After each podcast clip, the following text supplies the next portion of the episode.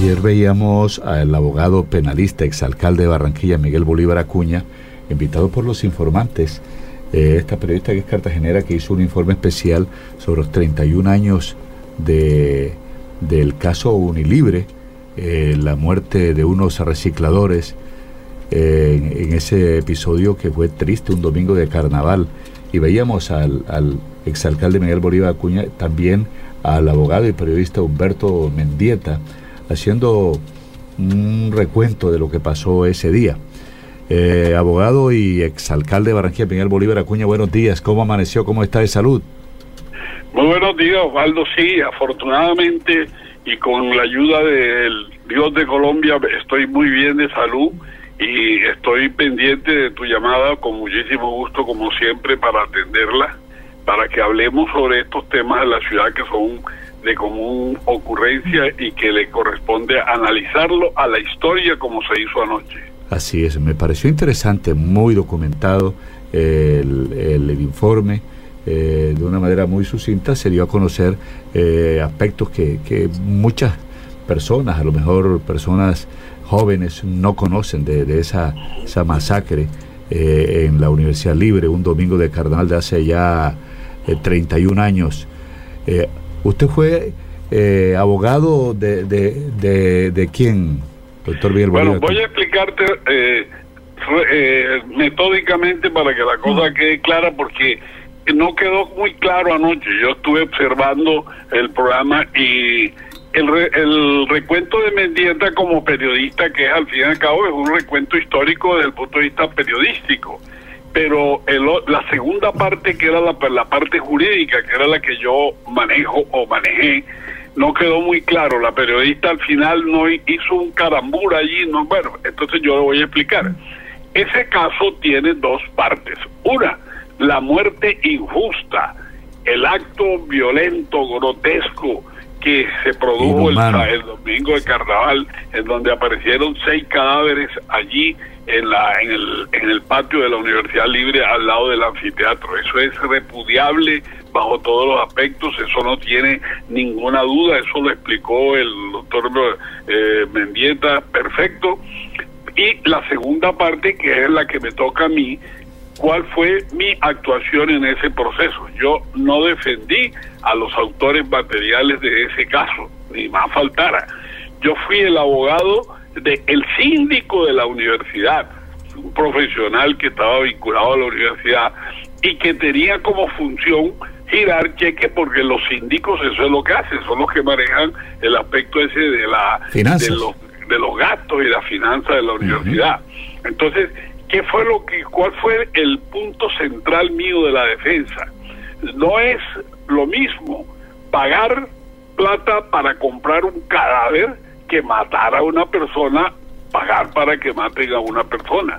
Entonces, el síndico en ningún momento ha dado dinero para eso. Él simplemente, la universidad, porque es una función de, el, de la Facultad de Medicina, los, los, estudiantes de medicina necesitan de un cadáver para estudiar anatomía, compraban los cadáveres. Entonces él giraba los cheques porque esa era su función, pero ni nunca sabía que los habían matado allí, ni tenía la menor idea, sino simplemente él giraba los cheques. Esa fue la tesis que yo sostuve y que gracias a Dios, por mi actitud, por mi profesionalismo, el juez que le tuvo el caso al final, que eso fue una audiencia pública grandísima aquí, condenó a las personas que fueron sindicados de haberle dado muerte a los basureros. Y al síndico de la universidad lo absolvieron acogiendo la tesis que yo planteé, que él no era autor ni material ni intelectual de ese delito. Ese es la, el, lo, lo céntrico de ese caso, que conmovió, tú te acuerdas, Osvaldo, porque eso fue el día domingo de carnaval. y expliqué, tam, expliqué también algo que quiero también decirte en el día de hoy, y es cómo las cosas en la vida suceden y que nadie escapa a su a su historia, a su suerte. Fíjate tú lo que ocurre. Domingo de carnaval voy a escenificar para que los que están oyendo el programa lo entiendan. El domingo de carnaval la ciudad de Barranquilla en las 8 de la noche está vacía. Tú caminas por el por la calle Murillo, por cualquier calle, porque todo el mundo está en las casetas, en la, en la, en la vía 40, etcétera uno de los jóvenes, de los basureros que entró, recibió un golpe y se fingió muerto. En un momento se paró, salió corriendo y subió, para que la gente recuerde, por el lado derecho de la avenida de Herrera, al lado de la Unión Española, ¿te acuerdas? El famoso club que había ahí. Claro. Solo completamente estaba eso allí, eran las nueve de la noche. Cuando llegó a la esquina de la calle Caracas, o sea, la calle 53, porque los barraquilleros conocemos eso como la calle Caracas, viene el infortunio, que es lo que yo te decía a ti, nadie escapa de lo que le va a pasar.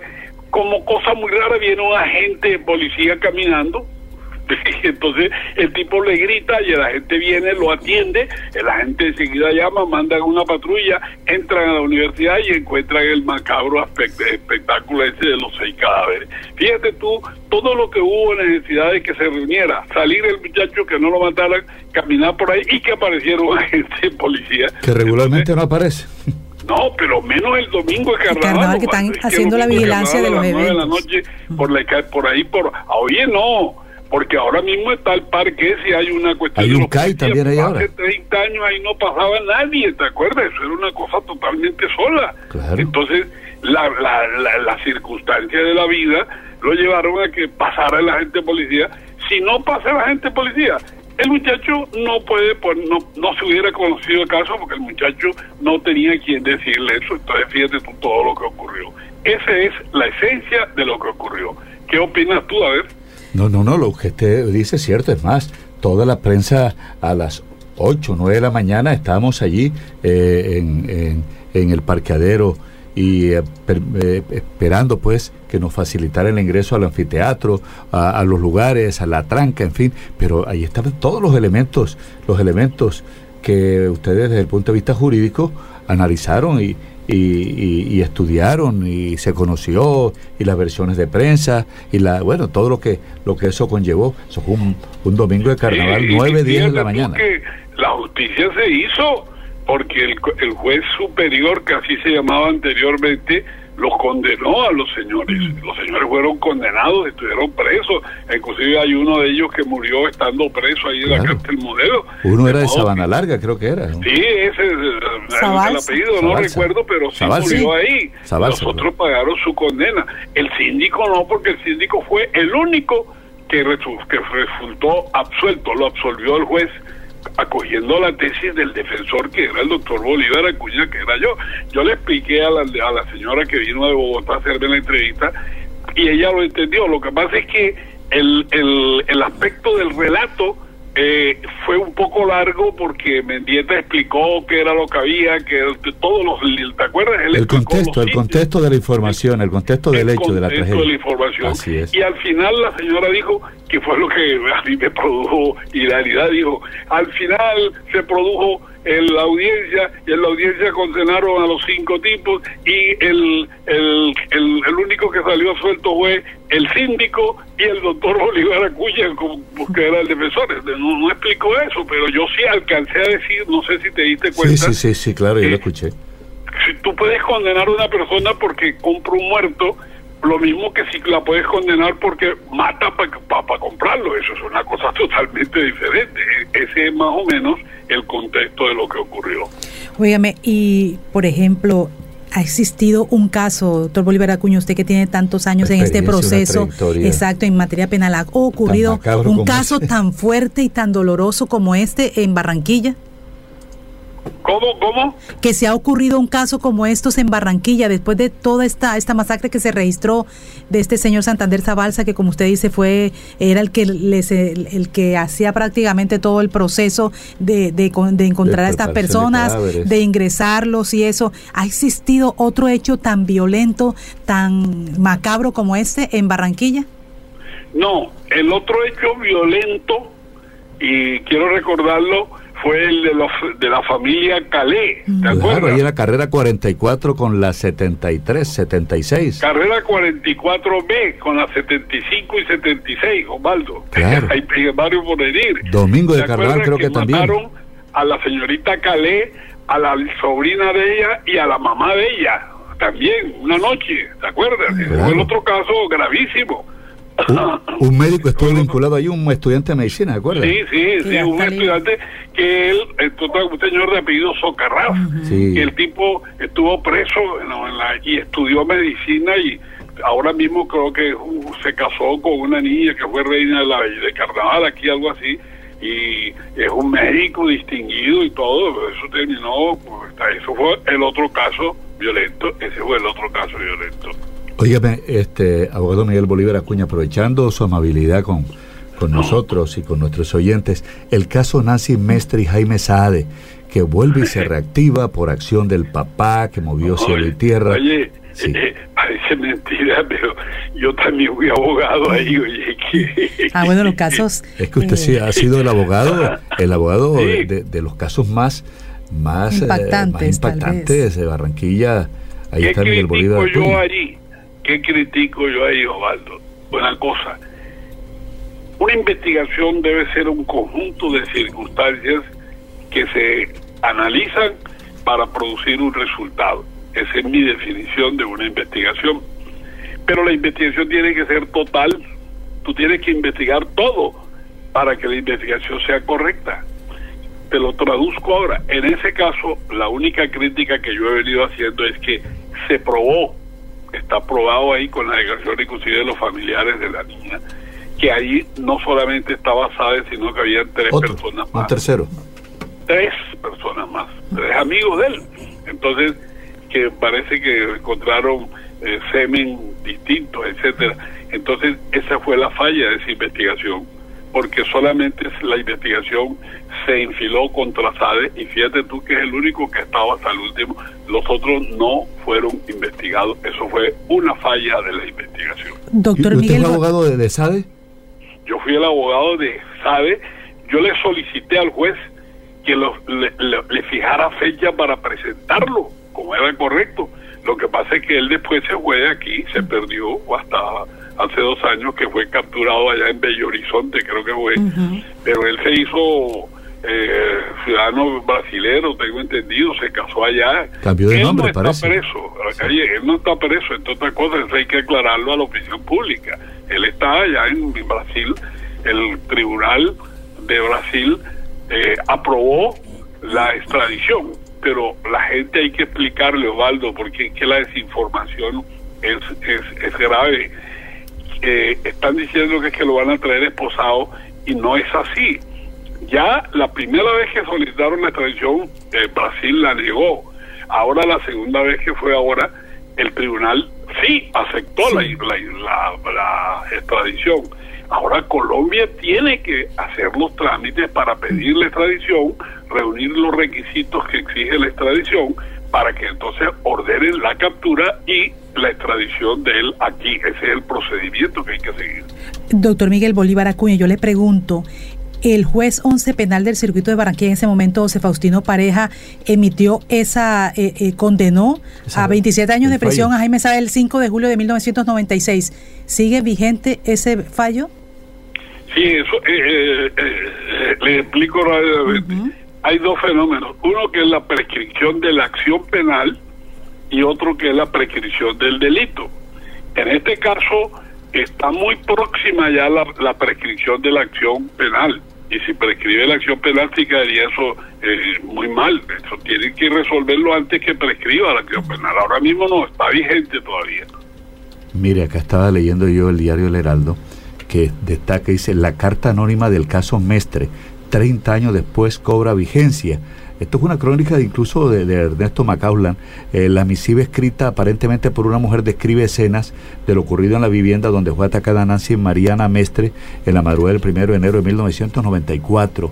Eh, dice que, que, que había más personas, que esto ah, Ahí es lo que yo te acabo de decir. ¿Usted conoció la carta? Claro que sí la conocía, y eso, eso, eso es una señora que estaba creo que regando. Eh.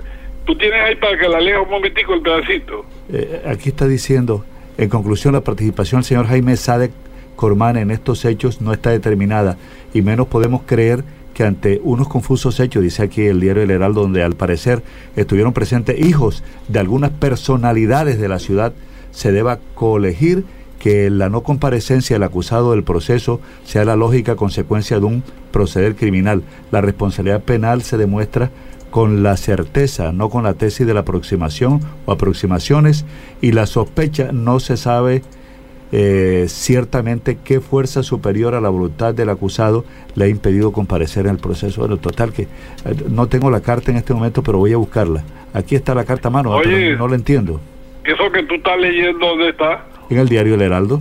Pero de hace algunos años. No, no, no, no, no, esto lo tiene en, el, Heraldo Virtual hoy, el Heraldo Virtual de hoy, abril, esta es fecha abril 23, o sea, de ayer eh, tiene la misiva, no sé si el periódico físico, que lo tengo en la casa también, es una misiva escrita que usted la, conoció del 1 de enero de 1994, cuando fue asesinada. Sí, pero yo me estaba refiriendo a lo que dice la señora eh, compañera tuya ahí del panel, de una señora que estaba ahí que dice que se acercó. Sí. ¿Sabes cuál es ya? Sí, sí, sí, dice Jenny que estaba, que estaba regando según la versión. Aquí estoy leyendo. Sí, Sí, e, esa, esa, esa versión es la que está Yanni diciendo que también está en la prensa, Yanni.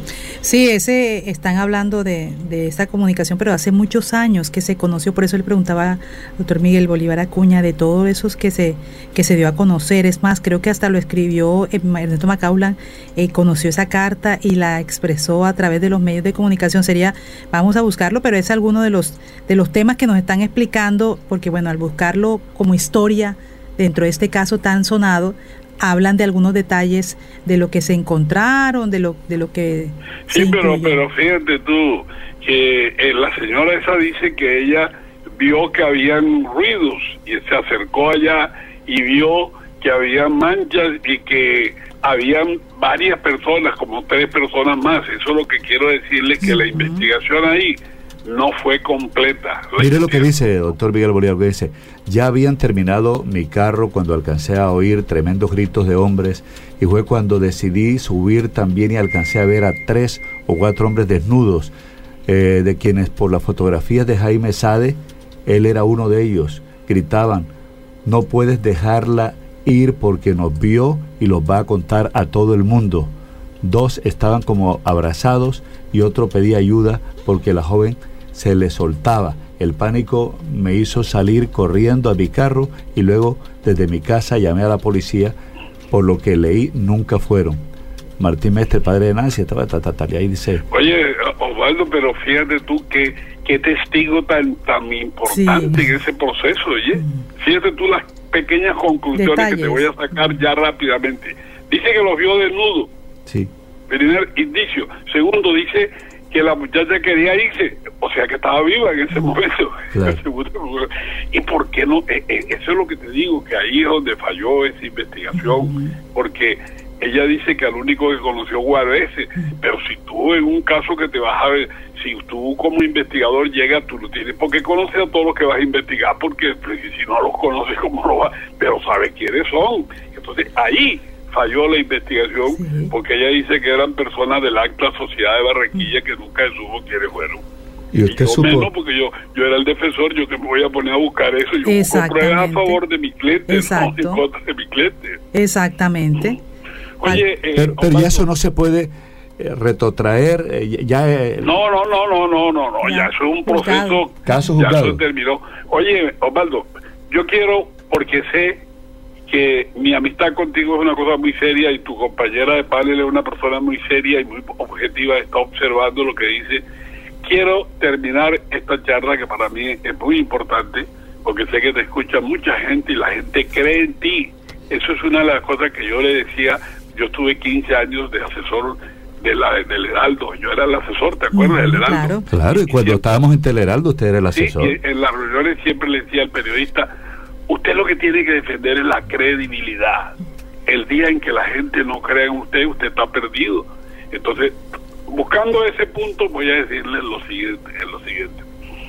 Yo quiero que la ciudad de Barranquilla, a través de este medio de comunicación de mi amigo Baldo Zapallo, que es escuchado y que es un hombre serio y que todo el mundo cree en ti, quiero decir lo siguiente, óyeme bien, porque a mí ese caso me trajo problemas de, de amistad y de problemas de, de, mi integridad física porque la familia me, me, ha odiado indefinidamente sin yo ser responsable, Waldo, porque yo soy simplemente un abogado. Yo soy un abogado que tengo una oficina que defiendo a las personas que me buscan.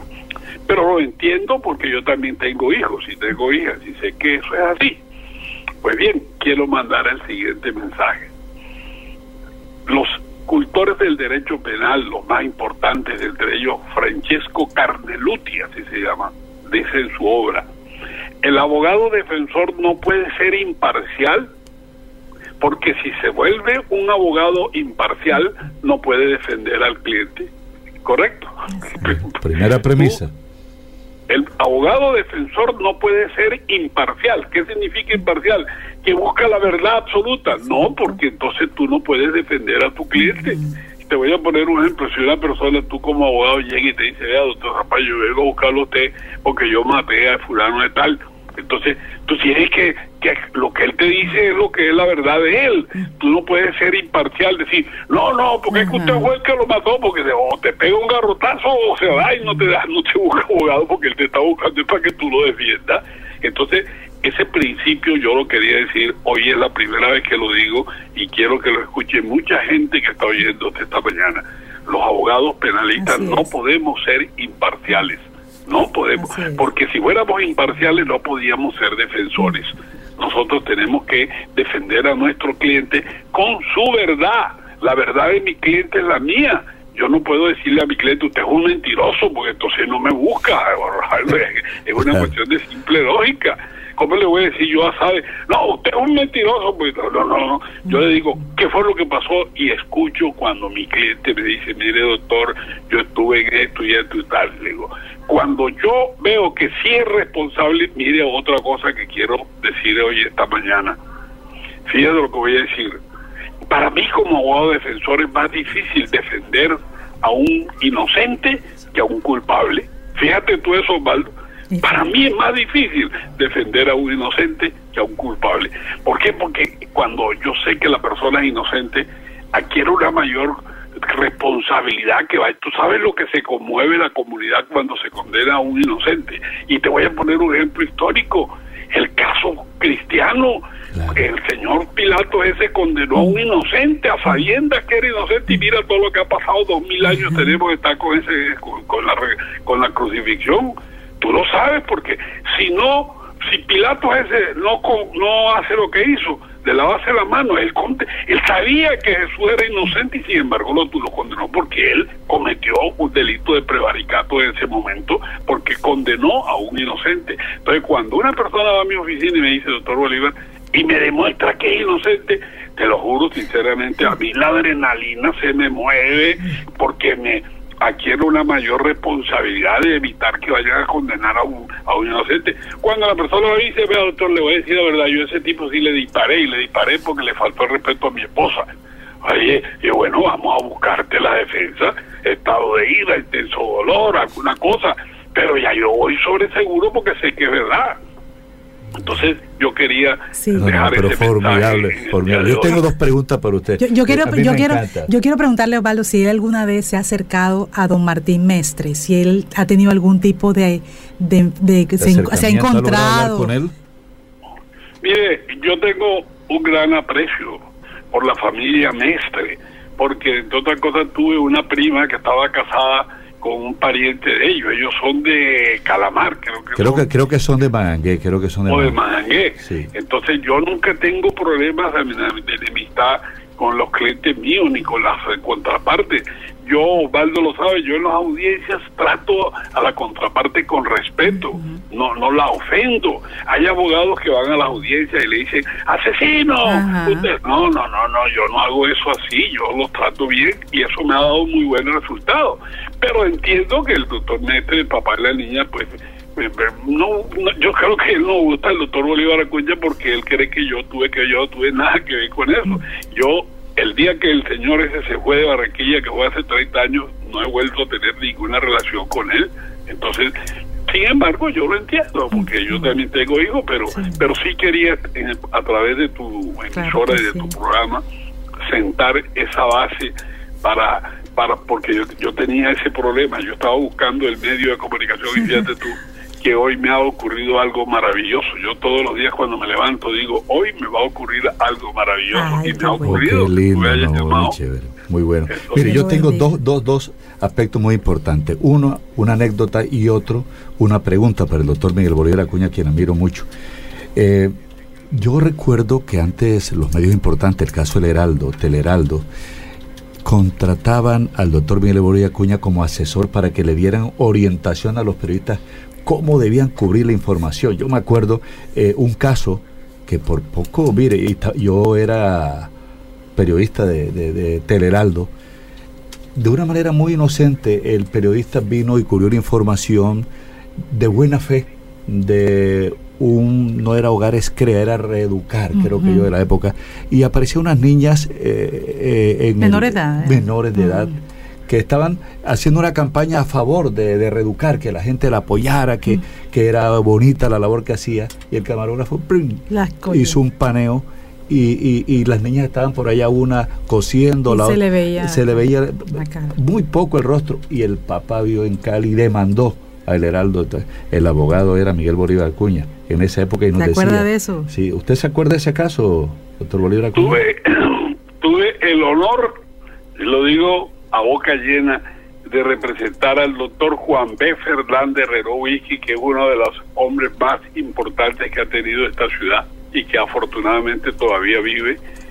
Lo llevé al proceso, yo recuerdo, fue una demanda que presentó un señor que vivía en Cali por la cuestión de las hijas, que la pusieron barriendo, entonces un señor, sí, Se señor. trapeando, barriendo ahí atrás. Sí, sí. ¿Y qué fue la tesis mía? Que el periodista, eh, aprovecho para decirle lo siguiente, Waldo, fíjate tú, ¿qué es lo que ocurre? El periodista está ávido de noticias el periodista corre. Yo me acuerdo que el, gancho, ¿cómo era que le decíamos al gancho? El gancho el gancho el gancho, él salió corriendo para allá. Me contó un amigo del Heraldo que salió corriendo para allá, para, la vía 40, a informarlo de la cuestión de los, los muertos estos de la Universidad Libre. Entonces el periodista está en eso. Entonces, ¿qué pasa? El periodista llega a la fuente de información y el funcionario, en vez de decirle la verdad de lo que están investigando, le sale con el embeleco de la reserva del sumario. la reserva, eso está en el nuevo sistema penal oral acusatorio, eso no existe. No existe primero el sumario, eso se acabó, y segundo, no existe reserva el, el juzgamiento penal es público para que el pueblo pueda ver lo que se está haciendo. Es una manera de controlar la administración de justicia. Entonces, ¿qué pasa? El periodista llega y... Eh, ¿Pero qué No, no, no, no le puedo decir porque la reserva de sumario, tal, no sé qué dice el, el de la policía. No, yo no puedo dar declaraciones. Entonces el policía que tiene que ir a darle la información al medio de trabajo inventa su propia historia. Entonces tú ves que hay dos, dos investigaciones, la verdadera y la y la, la, supuesta. La de vuelta Eso es lo que pasa y eso trae como consecuencia la desinformación. No, no, no, no, no, no. Si ese es uno de los derechos fundamentales, el derecho a la información. Lo que la prensa tiene que decirle al periodista, usted siéntese, pero recoja la verdad de lo que está ocurriendo aquí. Usted no puede salir usted vio lo que pasó, usted no puede salir diciendo eso. No, no. Y, y hay algo importante, mira tú que estamos, no hemos salido del tema principal, pero qué agradable hablar con ustedes. No te digo que hoy me ha ocurrido algo maravilloso. Para nosotros también. dirigirme a la ciudad que tanto quiero y darle información a la gente sobre esto. Mira lo que les voy a decir para que quienes están escuchando no cometan el error. La ley dice, quien reproduzca una ofensa comete el delito lo mismo que hace la ofensa. ¿Qué quiere decir eso? Que si yo recibo una WhatsApp en donde me dicen que Furano de Tal es un asesino y que se robó el Banco de la República y la divulgo, estoy cometiendo el mismo delito de injuria o de calumnia del que la mandó. Cuídense de eso, porque eso está prohibido. Fíjate tú, eso no lo sabe la gente. Mira, a ti te oye, ¿cuántos WhatsApp te llegan a mm. ti de, cosas Claro. Hoy en día, por ejemplo, está pasando algo. Voy a tocarte un tema marginal. ¿Quién es el presidente de la República de Colombia elegido democráticamente con 11 millones y medio de votos, el doctor Gustavo, Petro. Gústele o no le guste a uno, correcto. Entonces, yo no puedo desconocer la institucionalidad, así se llama.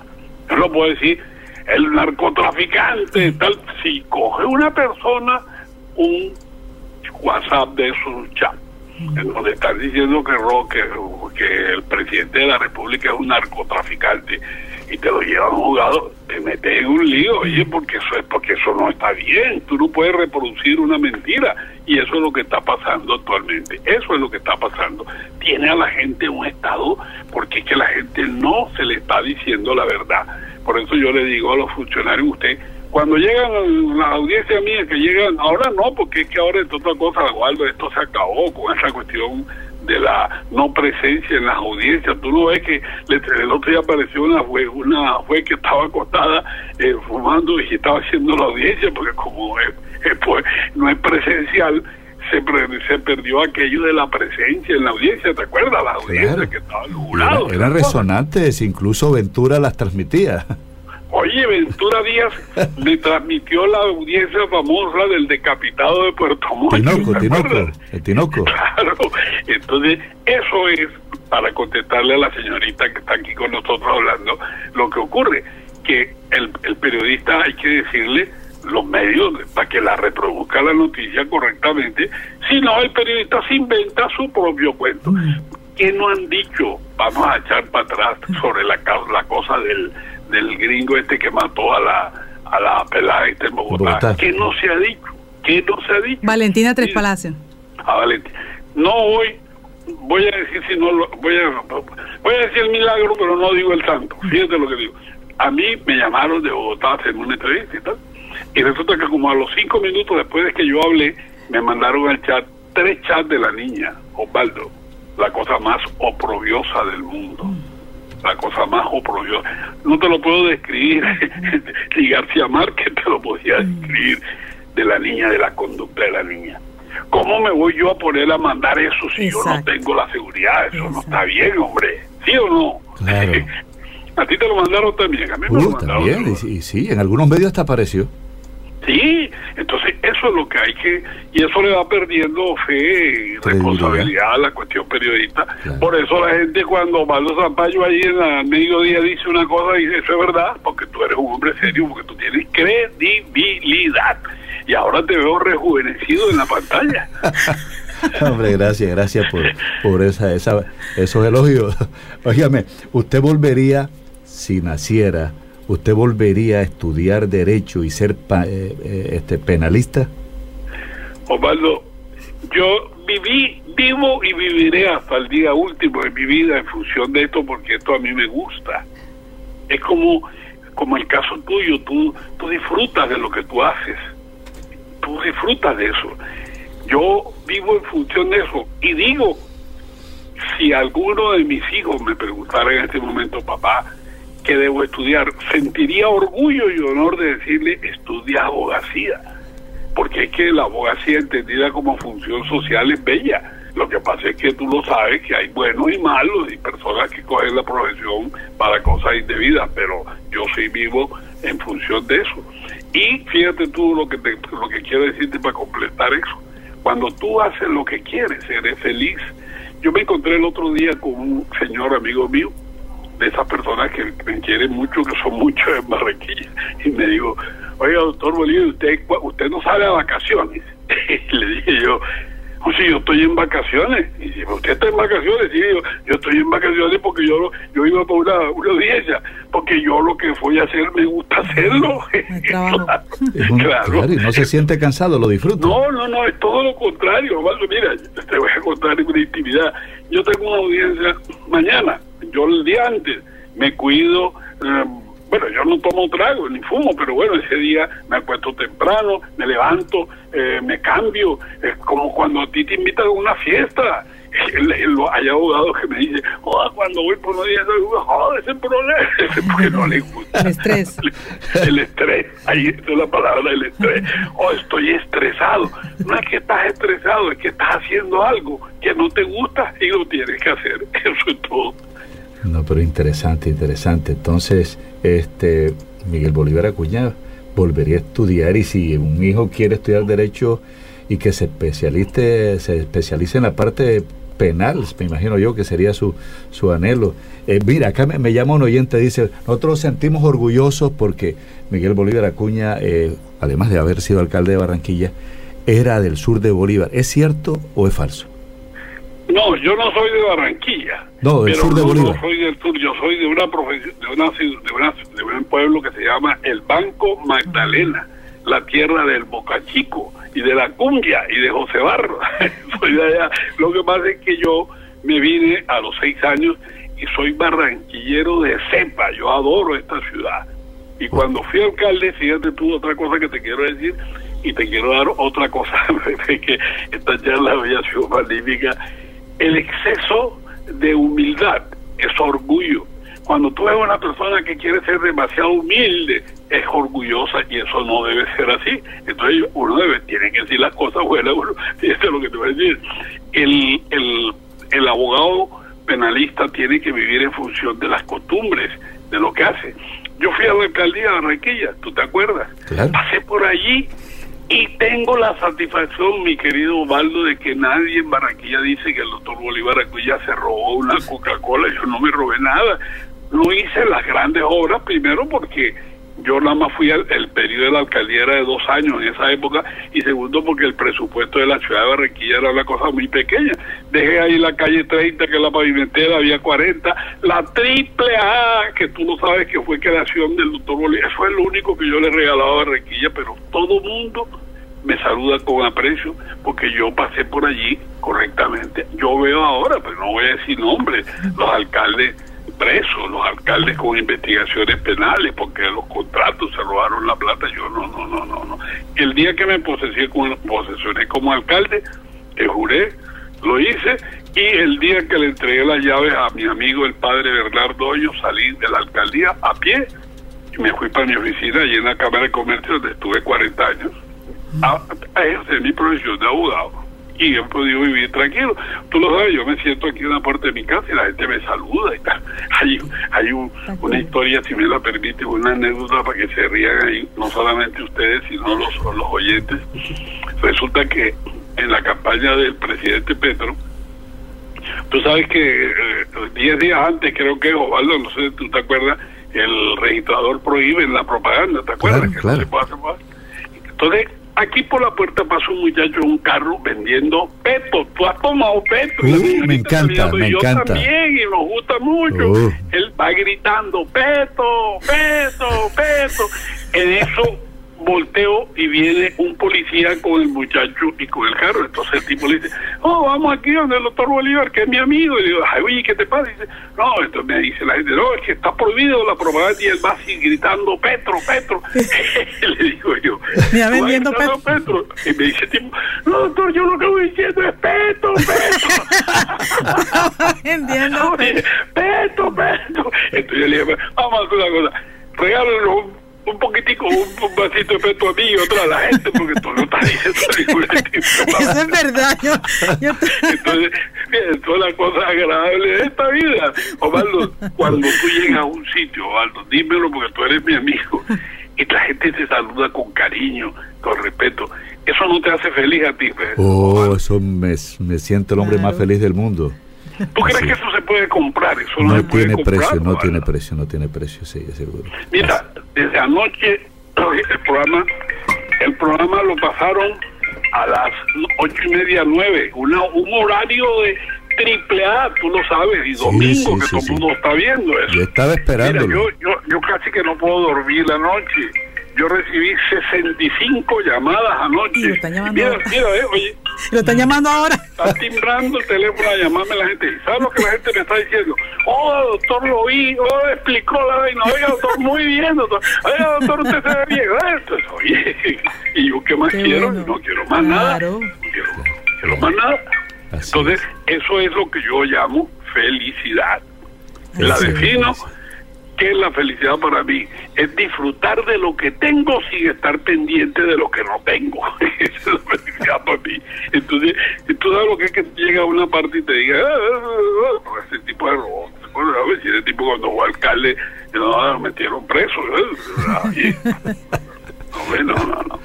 Siempre estaré a tus órdenes para cualquier información, porque lo que hemos hecho se llama pedagogía. Estoy seguro que quienes han oído el programa del día de hoy se llevan un recuerdo de algo que les dice, oye, yo no sabía tal cosa, oye, yo creía tal cosa, porque, porque no tiene información. De modo que de eso se trata, Waldo. No, yo lo estoy aquí. aquí, me están, aquí los oyentes me están escribiendo y me dicen, sí es cierto, a mí me hubiera gustado estudiar Derecho.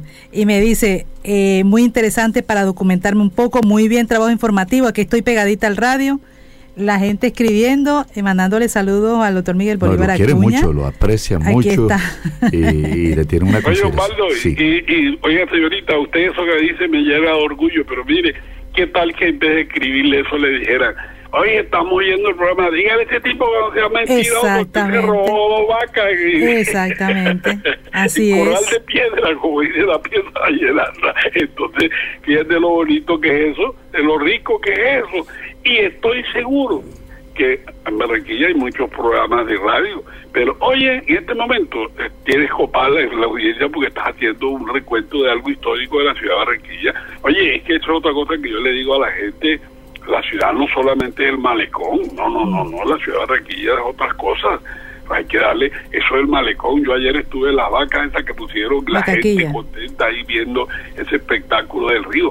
Pero también hay otras cositas por acá que hay que ver, oye, hay que, hay que ver otras cosas lo que lo que han hecho los alcaldes, la doctora Elsa Noguera, el doctor Pumarejo, el doctor Alecharto, son cosas que, que han embellecido a la ciudad. Usted no puede estar tapando el cielo con la mano, no lo puede hacer. Barranquilla ha tenido una transformación y eso es, bueno, le llena uno de satisfacción. Yo ayer salí con Danca, con la hija mía. Está cumpliendo años, ¿no? Estaba cumpliendo Danca, está cumpliendo años. Fuimos por el, por el malecón, oye, qué cosa tan bonita, tan agradable, eso está bien. A mí me parece que eso está bien. De modo, pues, mi querido Osvaldo, que eh, sigo escuchándolo al mediodía. Muy bien. Oiga, ábreme un espacio para, para visitarle y dar un abrazo cuando usted yo normalmente por yo tengo mi oficina en la nueva sede ahora en el hotel, en el edificio Office Prado Center en la esquina del Hotel del Prado. Estoy yo voy normalmente el lunes miércoles y viernes nada más porque no porque el resto estoy aquí en mi casa donde tengo otra oficina y donde los invito a ustedes y a la señorita cuando quieran venir para que nos tomemos un café y charlamos y les muestro la historia. Aquí la tengo en foto de todo lo que ha habido aquí en la ciudad de Barranquilla. Hombre excelente un por hombre, Miguel Bolívar Acuña. ¿Qué me decía? Ajá, acá le pregunta un oyente que si, que si ha escrito algunos libros. Que se ha escrito un libro sobre esas historias que tiene. Tengo siete libros, no uno, sino siete. Tengo uno que se llama Mis Defensas, que tú te acuerdas, que tú lo conoces, Osvaldo, donde están los casos más sonados que yo he atendido, que son 25, ahí los tengo relatados. Los tengo ahí. ¿Y dónde los conseguimos? ¿El libro? Si ustedes quieren, manden aquí a la casa y yo les mando uno, que aquí ya pues me queda poco, pero con mucho gusto les mando uno para que lo tengan ahí. Ahí está todo, todo, Puerto Mocho, todo eso está ahí en el libro. Pueden mandar aquí, yo estoy en las horas de la tarde y yo se lo mando con muchísimo gusto, ni más faltara. El joyero de Tinoco, ¿verdad? Es el Puerto Mocho. El de Tinoco, Puerto, el de Tinoco, el de Puerto Mocho, el del tipo que ahorcó a la mujer en ponedera, el de todo eso están aquí hay un casito muy bonito que me gustaría que me gustaría que lo, pusiéramos para estudiarlo de una eh, muchacha dedicada a la vida fácil que le dicen para ofender las prostitutas, ¿te acuerdas? Claro. Que venía por el por el paseo Bolívar una noche después de su trabajo y un tipo borracho trató de, de cogerla a la fuerza y ella le metió una una puñalada y lo mató y entonces me buscaron a mí para defenderla que me pagó, ¿sabes qué? Cero pesos, porque a mí me gusta eso, ese caso me llamó la atención. La defendí y gané el caso demostrando que aún las prostitutas pueden defender su honor, porque la relación sexual es voluntaria y a ella así, no estaba en el lugar donde trabajaba. No estaba en ese momento ejerciendo la función de prostituta, sino que era una ciudadana que... Merece respeto, merecía respeto. Claro, eso fue, ese fue un caso de, Neila Santiago se llamaba, yo tengo una memoria. Oye, memoria prodigiosa, sí, sí, doctor Miguel Bolívar. Manden esta tarde para mandarle el libro, con mucho gusto, Valdo. Hombre, un abrazo al doctor Miguel Bolívar Acuña, gracias. cualquier cosa me llama. Un bueno, abrazo, un abrazo allá a todos, cómo no.